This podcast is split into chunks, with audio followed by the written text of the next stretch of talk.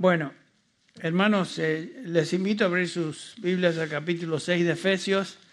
Es la última vez que les voy a pedir eso, porque realmente hoy llegamos a la conclusión, por lo menos que yo tenía, Efesios, pudiéramos alargar esto aún más, pero creo que es, llegó el momento de llegar a una conclusión. Este, que algunos de ustedes estarán diciendo amén, amén, hermanos, ya. Pero ya no van a tener que abrir conmigo el libro de Efesios. Esta es la última vez. Él me estaba diciendo Esteban, eh, Esteban eh, de Colombia, apellido, Gavilia, que él anotó cuando yo comencé el estudio y lo anotó ahí también, y creo que fue en el año 22 de junio del 18, algo así. Así que hemos estado aquí un buen tiempo. Eh, así que bueno, gracias a Dios llegamos a, la conclusión. Eh, este estudio ha sido de beneficio para varios. varios hermanos me han expresado su gratitud al Señor por el hecho de que el Señor usó Efesios para tocar ciertas necesidades en, su crecimiento espiritual y obviamente ha sido un beneficio para mí particular el poder profundizar más eh, las verdades que aquí se enseñan. Y para mí es con un sentido de tristeza también de terminar, pero este, sin duda voy a poder compartir este material en algún otro contexto.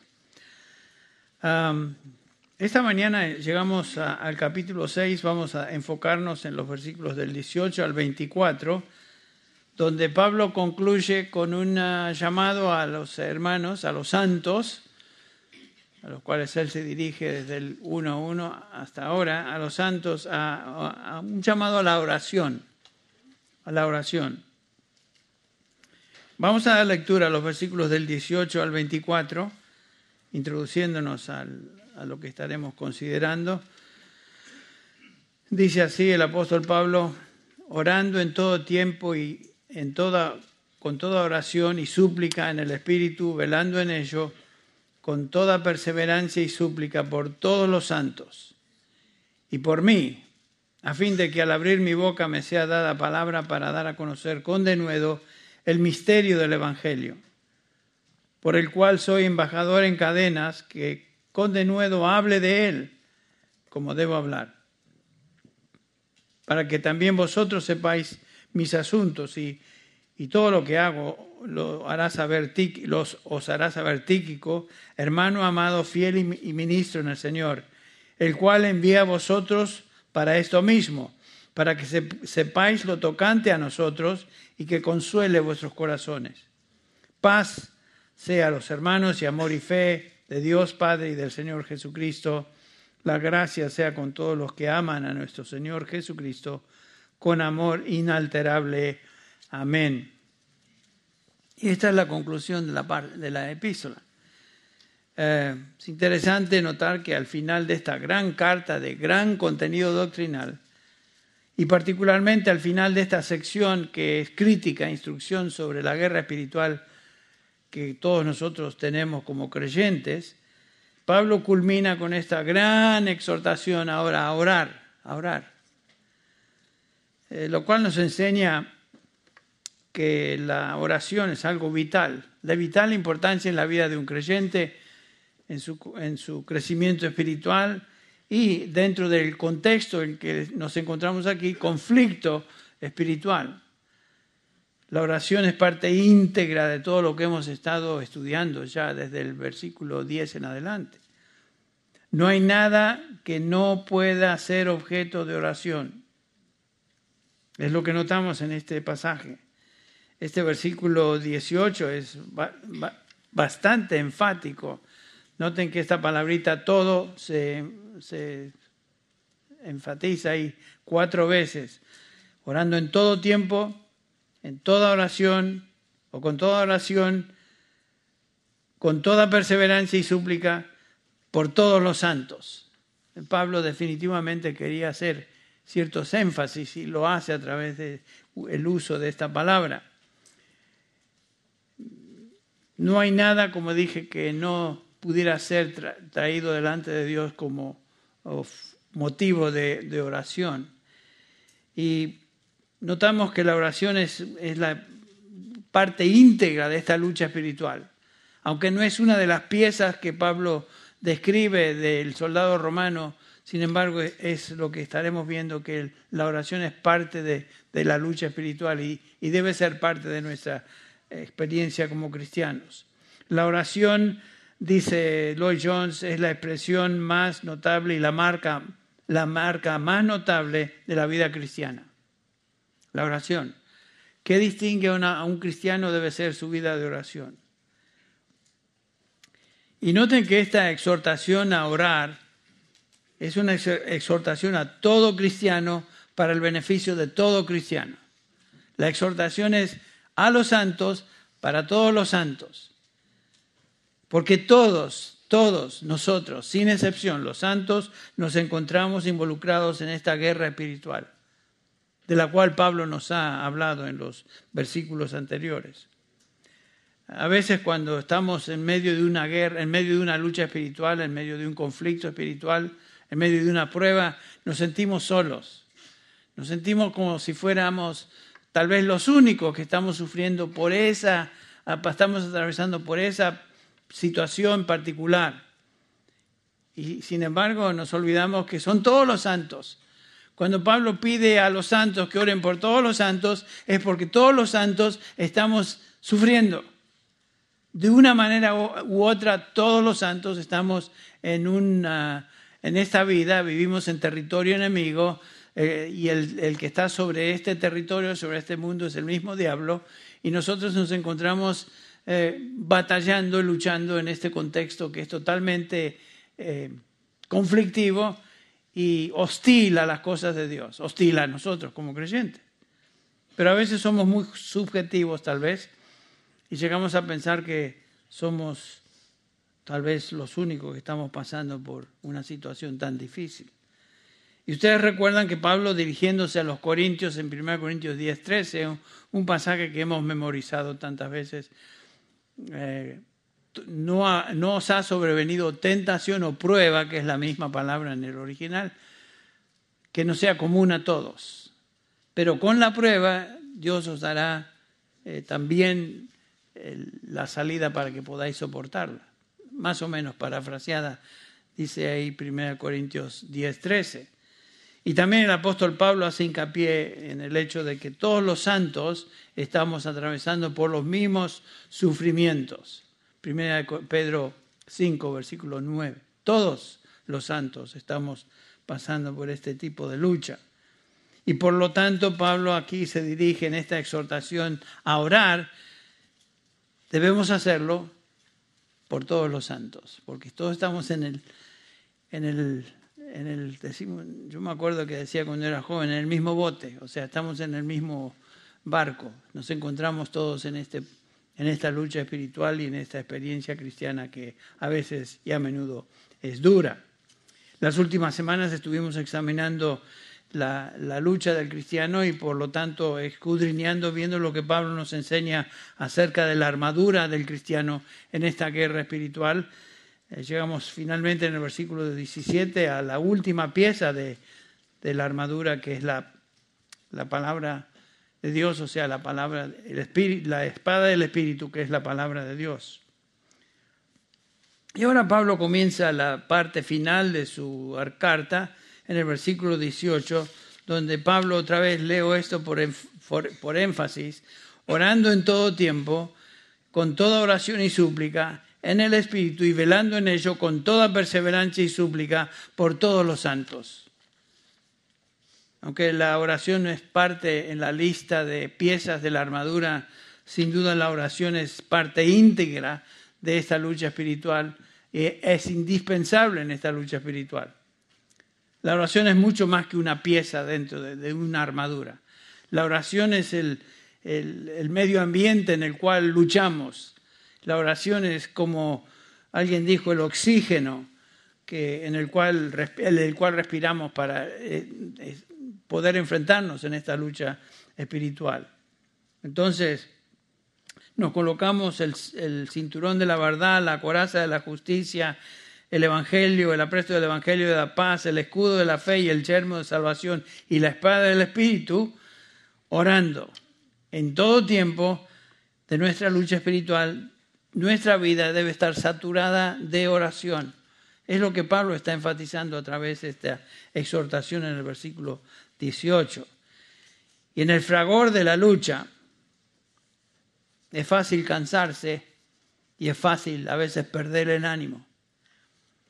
Eh, la parábola de, estaremos viendo dos parábolas que nos ayudan a ver que en el medio de la lucha, en lugar de, de caer, debemos continuamente traer nuestras peticiones a Dios. En Lucas 18.1 nos habla de la necesidad, el Señor Jesús nos habla de la necesidad de orar siempre y no desmayar.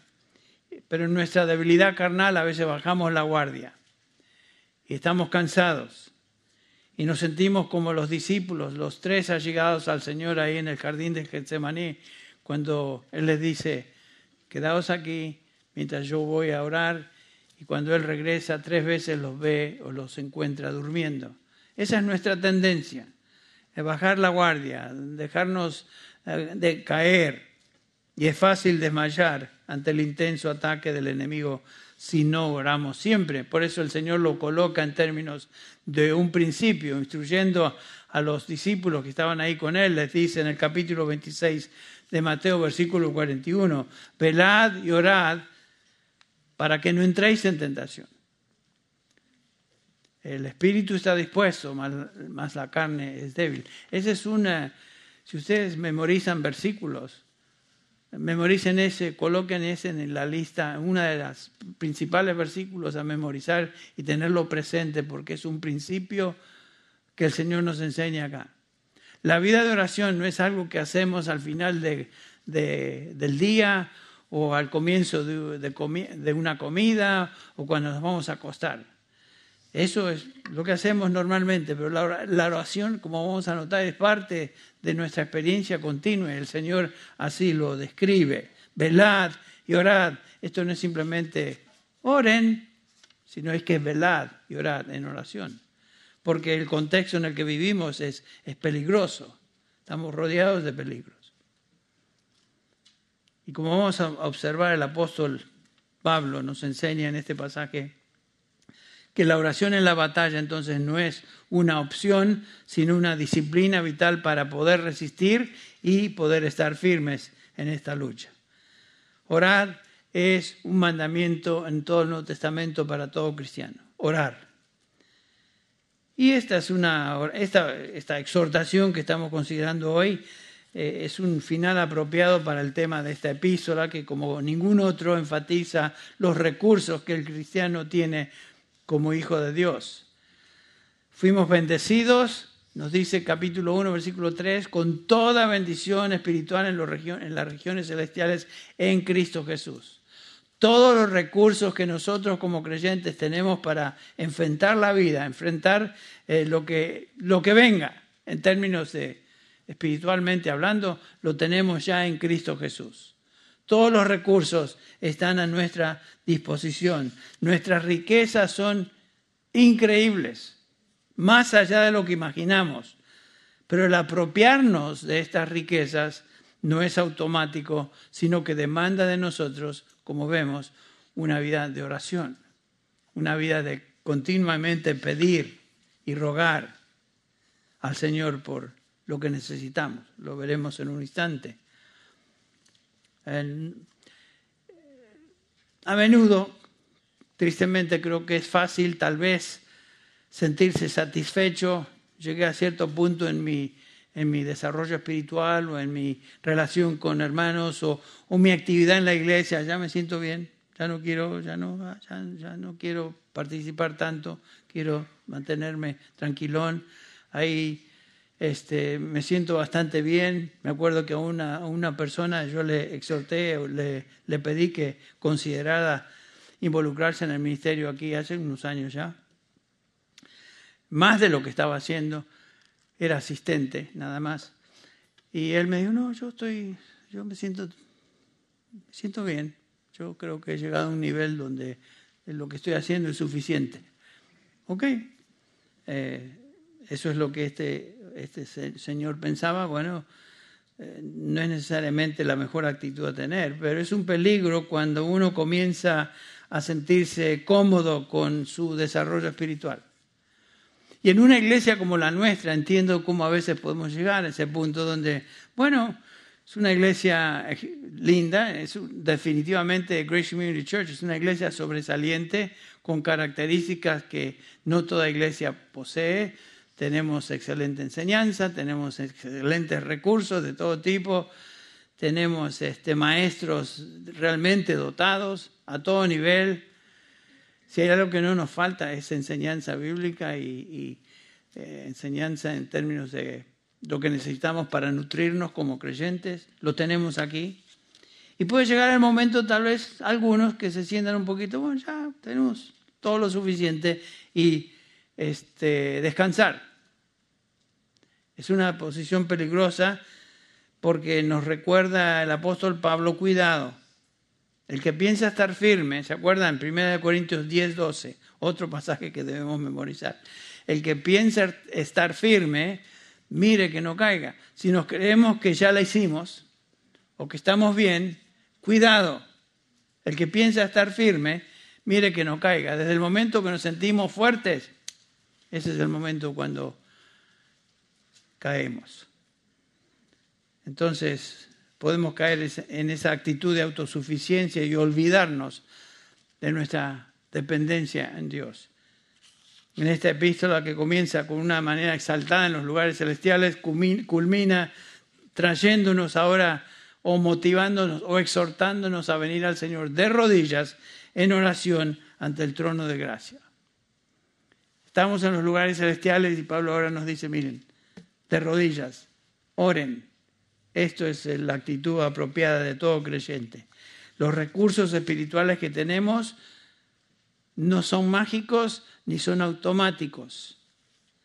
Dependen de la oración cuando el cristiano, el cristiano nosotros nos postramos ante Dios, rogando que el Señor intervenga, nos ayude. Y es justamente lo que Pablo hace acá en esta instrucción del versículo 18. Otra vez noten, Cuatro veces repite esa palabra todo. Lo leemos con toda oración y súplica, en todo tiempo en el Espíritu. Así, ¿verdad? Con toda perseverancia y súplica por todos los santos. No sé si les ha impactado ese versículo. Si no, lo ha impactado, si no le ha impactado antes, espero que hoy ustedes se detengan a pensar cada una de estas cosas particularmente en su tiempo de estudio privado. La primera cosa que notamos aquí en cuanto a la oración que Pablo subraya es la variedad de oración. La variedad de oración. Eh, la oración en la Biblia, en el Nuevo Testamento en particular, bueno, en toda la Biblia, es variada. La oración no es rezar, no es repetir cosas, no es siempre lo mismo la oración es totalmente variada. Y, lo vemos acá con esta expresión, con toda oración y súplica, que Pablo en referencia a la, oración usa dos palabras. Una que se traduce simplemente oración, proseuke, que es lo que la Biblia normalmente utiliza en griego para referirse a pedidos de oración en general, y luego la otra palabra es súplica de esis, que se refiere a peticiones específicas. Las dos son importantes. Las oraciones que traemos a Dios son variadas, son generales a veces y otras veces son muy específicas. No existe un formato, este no es un formato, no es, no es un rito, hay variedad en la manera que venimos a Dios en oración. La idea es de que no, sí, no existe una forma particular de oración que sea más apropiada que otra. La oración en la escritura a veces es pública, notaron ustedes, a veces es privada el, miércoles anterior, no este el otro, hice mención del hecho de que la iglesia corporativamente oraba por Pedro cuando él se encontraba en la cárcel y finalmente el Señor contestó esa oración. Esa es una oración de cuerpo juntos, todos los santos juntos. Esa es una manera de orar.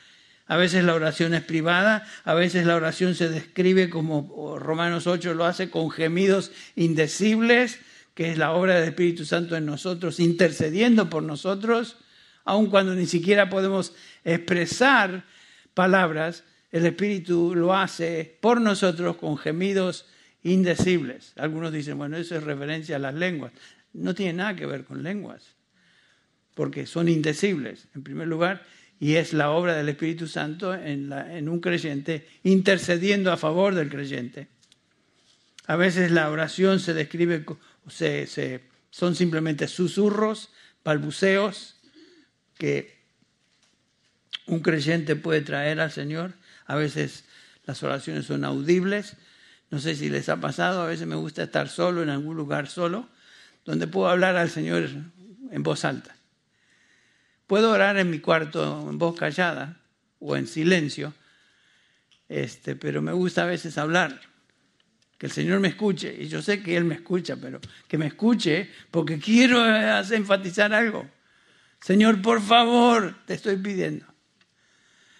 Lo hago solo, así que Bárbara, tú no sabes cuándo grito, porque lo hago solo, cuando tú no estás. Eh, a veces la oración es simplemente silencio delante del Señor. Ni siquiera traemos, el Señor lo sabe. Algunas personas piensan que hay maneras de orar que son más, más apropiadas que otras o mejores que otras. La verdad que en la Biblia cuando leemos las oraciones que ahí se, se narran o se describen, son variadas en su contenido, en su manera, en la posición en la que que hora está, etcétera, etcétera. A veces están de rodillas, a veces parados, a veces acostados. ¿Se acuerdan el salmista? ¿Se acuerda que en su cama está orando al Señor? Les ha pasado, nos ha pasado a todos que a veces oramos este, donde estamos. Y a veces estamos en la cama y nos despertamos muy temprano y estamos, Señor, traemos nuestras peticiones a Él. O sea, la Biblia no sanciona un tipo, una manera particular de oración como mejor que otras. Esto nos indica entonces que la oración es variada y es lo que Pablo trata de hacer aquí. Cuando nos encontremos en cualquier situación, donde sea, cuando sea, por cualquier cosa que sea que nos inquieta, podemos venir a Dios en oración. ¿Por qué? Porque es lo que el Señor nos, nos manda hacer. No importa cuál es la situación, situación, buena, mala, mediocre, lo que sea, debemos orar. Podemos orar en el trabajo. Claro, yo no recomiendo que lo hagan en voz alta, pero pueden orar mientras están trabajando con los demás alrededor, en voz baja o pensando en la iglesia, en tu casa, cuando te acuestas, cuando te levantas, cuando comes o antes de comer durante la noche, durante el día, cuando manejas a tu trabajo, etc. Como alguien dijo, sí, es bueno orar cuando uno maneja, siempre y cuando esté con los ojos abiertos, porque si no hay otros problemas. Ah, los salmos son en general oraciones que se elevan a Dios por ah, siervos de Dios, por hombres que aman a Dios. El Salmo 63 nos dice, por ejemplo, Dios mío, Dios mío, eres tú de madrugada te buscaré, mi alma tiene sed de ti. Salmo 55, versículo 17. Tarde y mañana y a mediodía oraré y clamaré y él oirá mi voz. Pasen por los salmos, lean los salmos y vean cuántos son simplemente oraciones que a menudo se convierten en nuestras propias oraciones. En Lucas 6:12 el Señor Jesucristo dice, en aquellos días Él fue al monte a orar, mejor dicho, Lucas dice, no el Señor, fue al monte a orar y pasó toda la noche orando a Dios. La lección para nosotros es que podemos orar de cualquier manera, donde sea, el punto es que la oración debe ser una manera de vivir continua en nuestra relación con Dios. Entonces, hay variedad en la oración. Eh, también el versículo 18 subraya otra cosa. No solamente que la oración es variada, sino que lo hacemos siempre, continuamente, todo el tiempo. ¿Cuántas veces debemos orar por día, por semana, por mes, a la hora que debemos orar? Siempre. Eso es lo que notamos en la Escritura. Lucas 21, 36, el Señor Jesús instruye, velad pues en todo tiempo orando. La ilustración de los primeros líderes de la iglesia en Jerusalén, en capítulo 6 de, Hechos, eh, cuando llaman a, la convocan a la congregación que escojan personas que estén encargadas de ciertas cosas como servir mesas, cuando la prioridad de ellos, la prioridad de los líderes de la, iglesia iba a ser lo siguiente, dice, dicen los apóstoles, nosotros, nosotros persistiremos en la oración y en el ministerio de la palabra, pero primero en la, en la vida de oración. eso es lo que notamos en la práctica de la primera iglesia. En Colosenses 4.2, Pablo dice, perseverar en oración, velando en ella con acción de gracias. Oramos, pedimos, rogamos, pero siempre con acción de gracias, incluida en la oración. Primera Tesalonicenses 5, 16 y 17 dice, comienza, gozados en el Señor siempre, orad eh, orar sin cesar. Y lo que sigue, el versículo 18 es, dar gracias por todo. Noten que la gratitud, el, traer gracias a Dios por todo lo que hacemos, por todo lo que pedimos, también está es parte de nuestra oración. Pablo le recuerda a Timoteo lo siguiente, 2 Timoteo 1.3, doy gracias a Dios al cual, al cual sirvo desde mis mayores con limpia conciencia, de que sin cesar me acuerdo de ti en mis oraciones noche y día. Noten cómo Pablo oraba por su hijo en la fe y pastor de la iglesia en Éfeso, uno de los pastores, pero pastor delegado apostólico ahí. Oraba día y noche. Yo siempre atesoro en mi corazón eh, santos de Dios que a través de los años han estado orando por mí. Tristemente, en la medida que uno avanza en años, todos esos santos ya están con el Señor. No sé lo que andan haciendo hoy, pero sin duda no están necesariamente orando por mí hoy. Así que era un privilegio tenerlos aquí, tenerlos aquí en la tierra, pero ahora están con el Señor. Uno de ellos era Frank Baniek. ¿Qué está haciendo Frank Baniek? Hoy, hoy está alabando al Señor con toda libertad y, disfrutando lo que el cielo y la gloria es. Pero Frank era uno de esos hombres que oraba siempre. Siempre recuerdo de eso, de él y cómo lo expresaba. ¿Cuándo debemos orar? ¿Cuántas veces debemos orar? La palabra de Dios nos dice claramente. Siempre, en todo tiempo, sin cesar, noche y día. Son ilustraciones. La madurez de la vida espiritual de un cristiano se mide en gran parte entonces por su vida de oración. Yo diría, muéstreme un hombre, una mujer de Dios que ora. Yo te voy a mostrar un hombre, una mujer que es un hijo maduro en el Señor. Un hijo que realmente es un ejemplo de lo que un, creyente debe ser. Ah, Lloyd Jones decía lo siguiente en cuanto a esto, escribe en cuanto a esto lo siguiente, la prueba más importante de una vida cristiana es el tiempo que dediquemos a la oración. Eso nos hace ver, es como un termómetro, ¿no? ¿Qué tal nuestra vida de oración? ¿Cómo la, cómo la calibrarían? ¿Qué, ¿Qué grado le darían? Eh, de 1 a 10, ¿qué, ¿qué número le darían? Cada uno tiene que responder eso. Si es uno, o dos, o tres, pues algo está fallando, en lugar de ir a, a lo que debe ser. Y de vez en cuando pasamos por momentos en nuestra vida personal, en nuestro peregrinaje de crecimiento espiritual, que tenemos ciertos valles, ciertos bajones. Yo entiendo eso. A todos nos ha sucedido.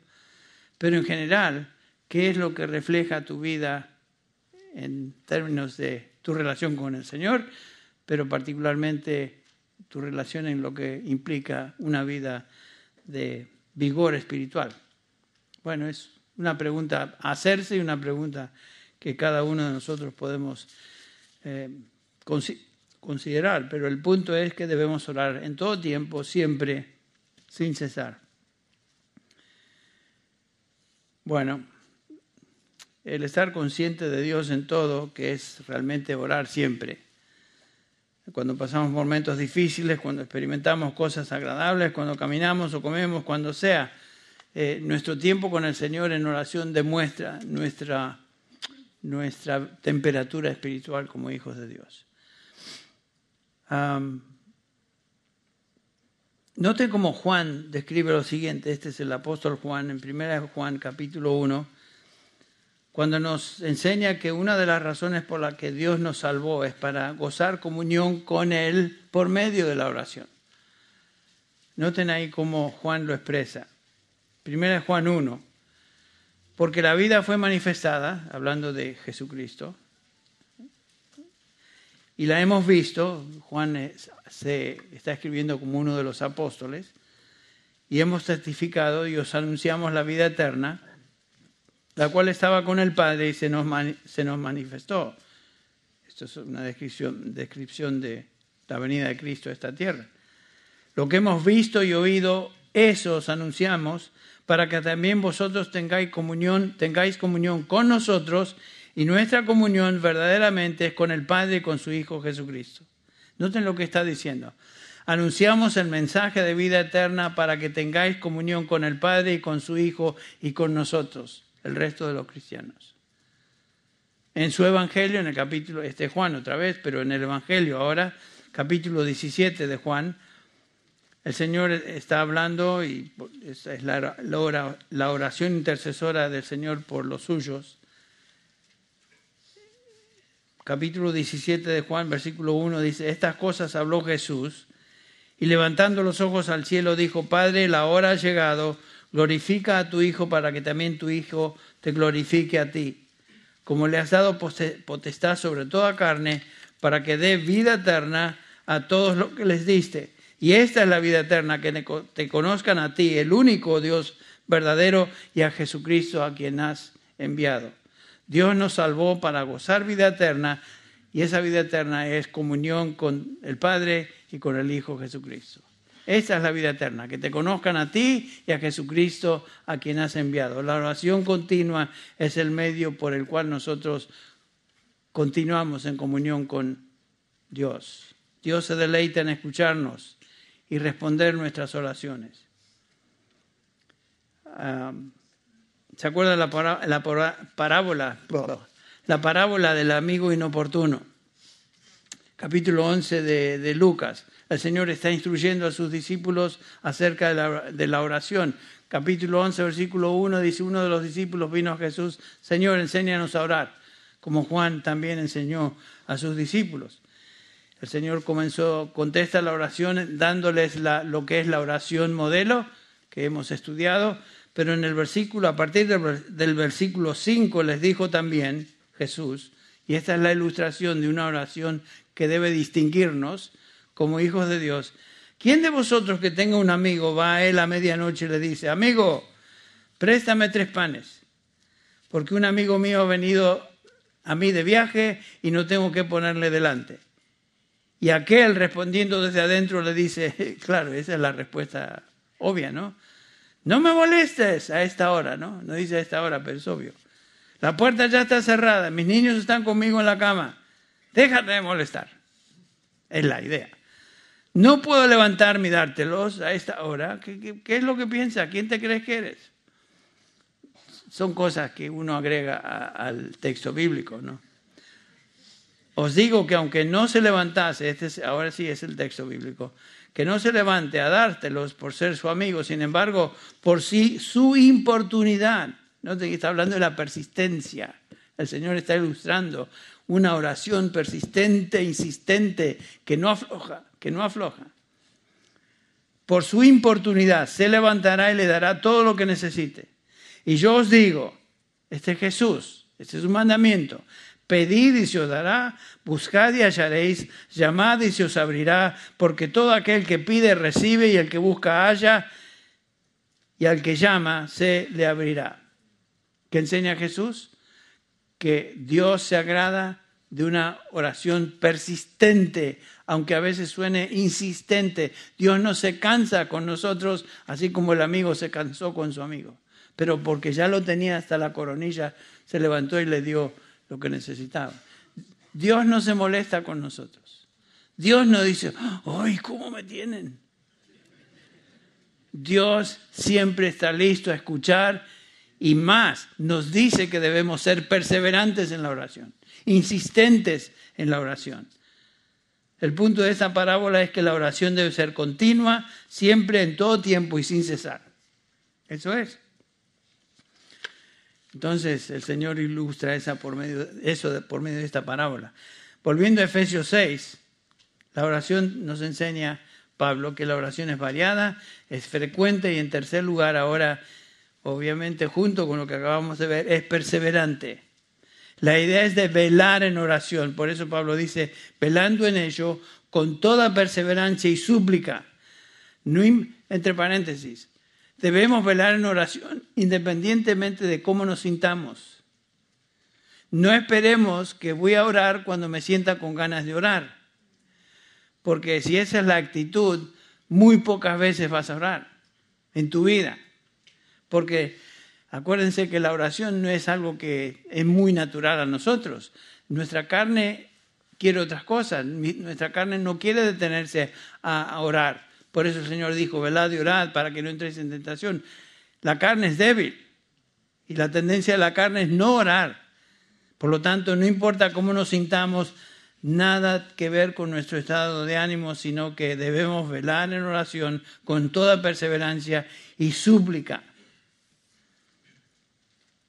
Colosenses 4.2 dice lo mismo. Perseverad en la oración, velando en ella con acción de gracias. Sea, velamos en oración y otra vez la, la idea de acción de gracias junto con eso. Proscatereo, sed constantes, perseverad, es la palabra que se usa en referencia, por ejemplo, a Moisés, quien perseveró en guiar al pueblo en su liberación a Egipto de Egipto, perdón, en Hebreos 11, versículo 27, en referencia a eso, hablando de Moisés, dice, por la, por la fe dejó Egipto, no temiendo la ira del rey, porque se sostuvo como viendo al invisible. Él perseveró, Moisés perseveró, lo hizo por fe y no por vista, porque no tenía nada para ver ahí. Y sin duda Moisés se habrá sentido a menudo desanimado por la respuesta del pueblo. La parábola del amigo inoportuno que vimos hace unos minutos también nos enseña entonces ese aspecto de la oración persistente, que no, no se rinde. Otra, ¿qué, ¿qué, otra parábola les recuerda esta insistencia, esta característica de la oración que debe ser que el Señor Jesús enseña? Otra vez en Lucas 18, la parábola del juez injusto y la viuda. Qué perfecta ilustración de cómo debe ser nuestra vida de oración siguiendo eso de velar con toda perseverancia y súplica. Había una viuda, había una ciudad, en esa ciudad había un juez, dice ahí Lucas 18, que ni temía a Dios ni respetaba al hombre. Había también en aquella ciudad una viuda, la cual venía a él diciendo, hazme justicia de mi adversario. Y él no quiso por ningún tiempo, por algún tiempo, pero después esto dijo dentro de sí, aunque ni temo a Dios, ni tengo respeto a hombre. Sin embargo, porque esta viuda me molesta, haré justicia, no sea que viniendo de continuo pierda yo la paciencia. Y el Señor dijo, el Señor Jesús apunta a esa actitud, dice, oíd lo que dijo el juez injusto. ¿Y acaso Dios no hará justicia a sus escogidos que claman a Él día y noche? ¿Se tardará en responderles? Si este juez perverso hizo justicia por la insistencia y perseverancia de esta mujer, ¿no era el Señor más con sus hijos? Que continuamente, día y noche, claman a Él, ¿no se, se tardará en responderles? Esa es una gran lección para nosotros. Dios escucha y contesta la oración que persevera. Tenemos que también ser, cuando pedimos, específicos en lo que pedimos, en nuestras oraciones, además de ser perseverantes, ¿no es cierto? Debemos traer ciertas peticiones al Señor, Señor, te pido por esto. Y te estoy rogando por esto. Y, y ser perseverante en esa petición. Es lo que Pablo hizo con Timoteo, que oró por Timoteo, 2 Timoteo 1.3. Sin cesar me acuerdo de ti en mis oraciones, Timoteo, noche y día, deseando verte al acordarme de tus lágrimas para llenarme de gozo, trayendo a la memoria la fe no fingida que hay en ti, la cual habitó primero en tu abuela Loida y en tu madre Eunisa, y estoy seguro que en ti también. ¿Qué es lo que oraba Pablo por su hijo en la fe? Crecimiento espiritual. Y lo hacía por medio de una oración constante y perseverante a favor de su hijo. Me acuerdo de ti continuamente en mis oraciones. Si repasamos las oraciones de Pablo en el Nuevo Testamento, vamos a observar que siempre se enfocó en necesidades espirituales o necesidades de orden espiritual por aquellos que él oraba. No necesariamente en cosas físicas o temporales. Podemos ver eso en sus oraciones, que por lo general es el comienzo de sus cartas, sus epístolas, orando por el grupo al cual él se dirige. Corintios, Filipenses, Tesalonicenses, Colosenses, para mencionar. ¿En qué oraciones perseveramos? ¿Por qué pedimos? ¿En qué nos enfocamos? ¿Qué debe ser el objeto de nuestra oración en, en este versículo 18 de Efesios 6? El objeto son personas, noten ahí. Los objetos de la oración se encuentran en este versículo 18, con toda oración y súplica en el Espíritu, velando en ello con toda perseverancia. Súplica por todos los santos. Qué interesante que Pablo específicamente dice que nuestras, nuestras oraciones, el enfoque de nuestras oraciones deben ser los santos, los redimidos, los hijos de Dios, aquellos que el Señor ha transformado y por, por quienes debemos orar. Todos los santos.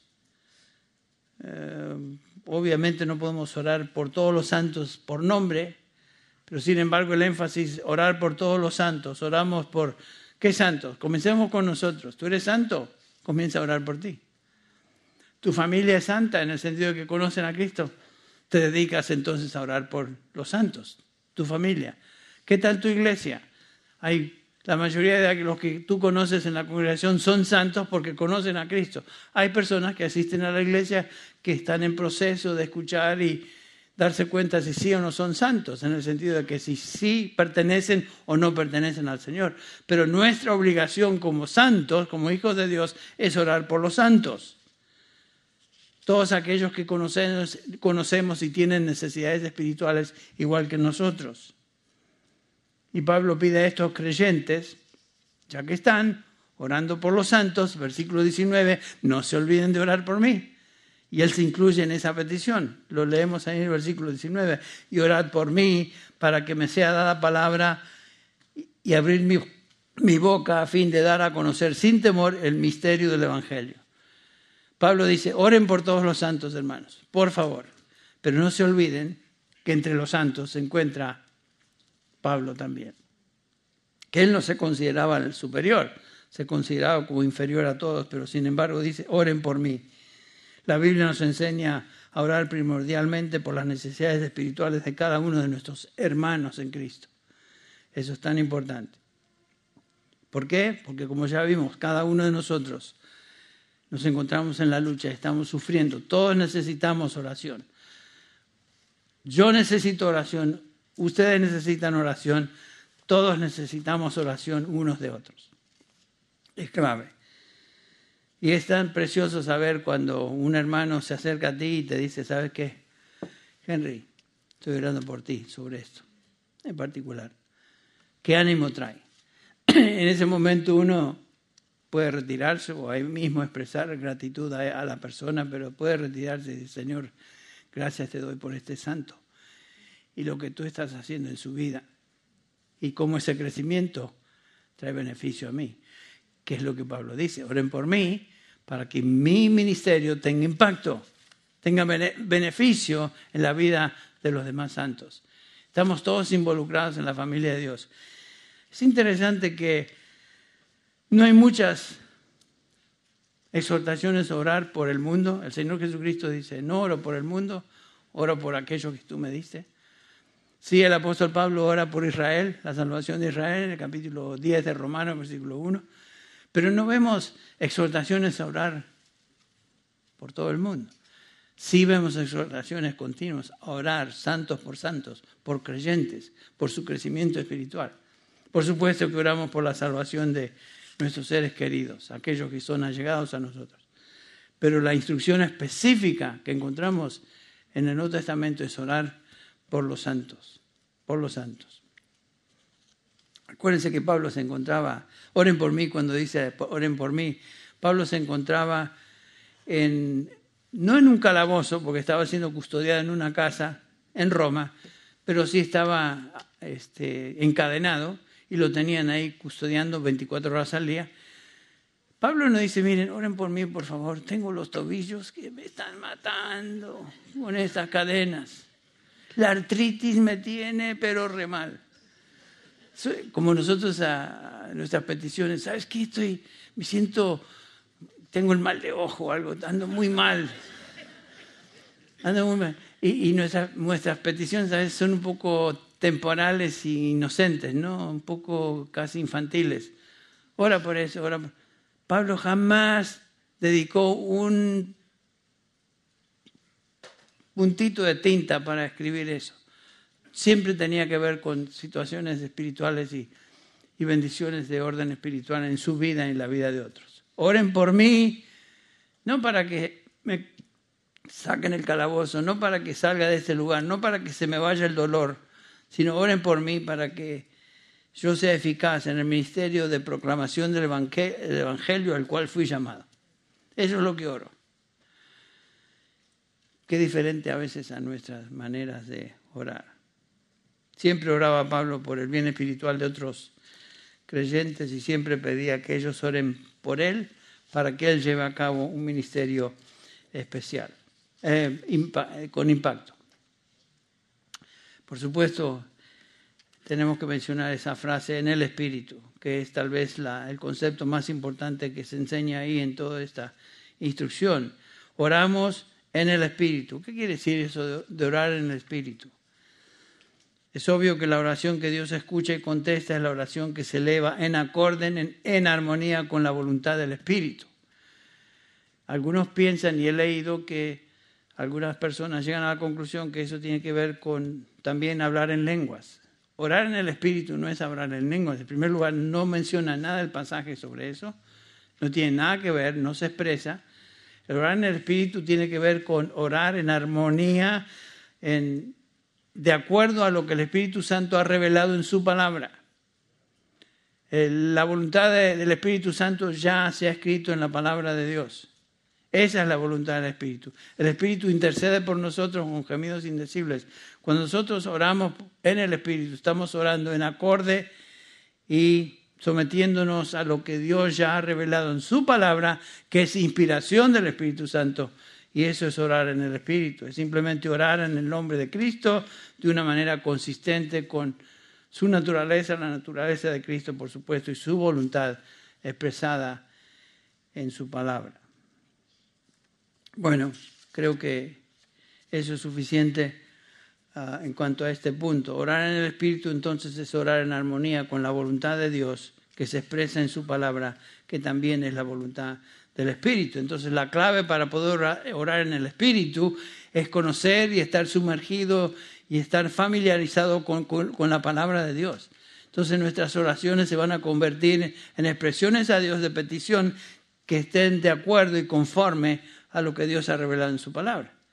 No pidiendo cosas tontas, eh, cosas que jamás la palabra de Dios enfatiza. Cuando un creyente está lleno de la palabra de Dios y vive en obediencia a ella, ese, ese creyente está lleno del Espíritu, entonces está en condiciones de orar en el Espíritu. Otra vez volviendo a la, a la ilustración personal de Pablo, versículo 19, y orad por mí para que al abrir mi boca me sea dada palabra para dar a conocer con denuedo el ministerio del Evangelio por el cual soy embajador en cadenas, que con denuedo hable de él como debo hablar cuando oramos por todos los santos, otra vez debemos recordar específicamente a ciertos santos en particular, aquellos que Dios, el Señor Jesucristo, ha colocado en su iglesia en una posición de influencia y liderazgo. Pablo está hablando en un sentido humildemente como uno de los santos, pero Pablo sabía que su vida espiritual tenía el impacto que debe tener si su, si, su vida espiritual es lo que debe ser. Tenemos que orar por aquellos que Dios ha colocado en una posición de liderazgo para que el Señor los proteja, para que el Señor los use, para que el Señor haga de ese ministerio un impacto particular en la iglesia. Porque el elemento crítico en la vida de una iglesia, de la iglesia en general, son sus líderes. Por eso Pablo dice, y oren por mí. El apóstol Pablo, oren por mí. Eh, si un pastor cae, su testimonio es destruido. Y lo que sufren el impacto de ese testimonio son las ovejas, es el rebaño. ¿Cuántas veces hemos escuchado personas aún que conocemos, que han estado presentes en medio nuestro, que han caído, han resbalado, y el impacto de, ese, de esa caída eh, es tremendo en la vida de los creyentes. Y Pablo estaba consciente de eso. Por eso escribe, el que piensa que está firme, mire que no caiga. Pablo estaba consciente de eso. Y Pablo quería, oren por mí, para que mi ministerio tenga impacto. Y ese ministerio no podía tener impacto si su vida personal sufría un ataque feroz y, caía en tentación. Pablo estaba consciente de eso. Las ovejas dependen de la salud de sus pastores. Pablo era uno de ellos. Bueno, podríamos continuar hablando de esto, pero simplemente traerles a, su mente, a su corazón, oren por nuestra iglesia. Oren por nuestros líderes. Oremos particularmente por nuestro pastor MacArthur. Eh, su, su, testimonio, su vida. El pastor ha tenido una trayectoria envidiable a través de los años. El pastor MacArthur ha sido un testimonio de lo que es un siervo fiel a través de los años. Que el Señor lo, lo sostenga, lo mantenga fiel hasta el final. Debemos orar por eso. Por eso Pablo estaba consciente de eso. Yo, yo quiero que ustedes oran por mí, oren por mí para que el ministerio mío tenga impacto. Oremos que eso sea lo mismo en la vida de nuestro pastor y aquellos que son líderes dentro de nuestra iglesia. Como dije, la epístola termina con estas palabras del versículo 23 al 24, que son simplemente un saludo final después de haber enviado a Tíquico, el, hermano amado, que iba a traer un reporte de lo, cómo estaba Pablo con sus colaboradores, dice Pablo en el versículo 23, la paz sea a los hermanos y amor, con fe de Dios Padre y del Señor Jesucristo, la gracia sea con todos los que aman a nuestro Señor Jesucristo con amor inalterable. Noten que otra vez Pablo está enfocando en los que son hijos de Dios. Bueno, llegamos a la conclusión después de un par de años, al último sermón que por lo menos yo voy a traerles en cuanto a Efesios. Un sentido un poco de tristeza, pero al mismo tiempo, gracias a Dios que hemos concluido este capítulo. Vamos a orar para terminar en esta mañana. Señor, enséñanos a orar de esta manera con todo tipo de oración, en todo tiempo, con perseverancia, en el poder del Espíritu. Gracias, Señor, por el, testimonio del apóstol Pablo. Gracias, Señor, por el registro del apóstol Pablo. Tu palabra que ha sido escrita en, este, en esta epístola. Qué precioso es saber que es tu palabra. No es palabra de Pablo. Pablo fue el instrumento. Pero gracias te damos, Señor, porque lo usaste y gracias Señor porque nos invitas y nos exhortas a orar unos por otros. Ayúdanos a orar por todos los santos, ayúdanos a estar perseverantes, alertas. Señor, que nuestra vida de oración sea realmente el resultado de conocerte y vivir cerca de ti. Gracias Señor por eh, lo que nos has enseñado a través de todo este tiempo acerca de tu palabra en esta epístola y pedimos, Señor, que siga teniendo impacto en nuestro corazón, en nuestra mente, en nuestra vida.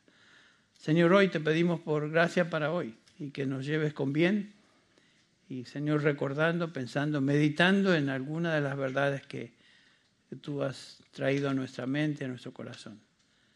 Señor, despídenos, despídenos con paz, con bendición a nuestros hogares en el nombre de Jesús. Amén.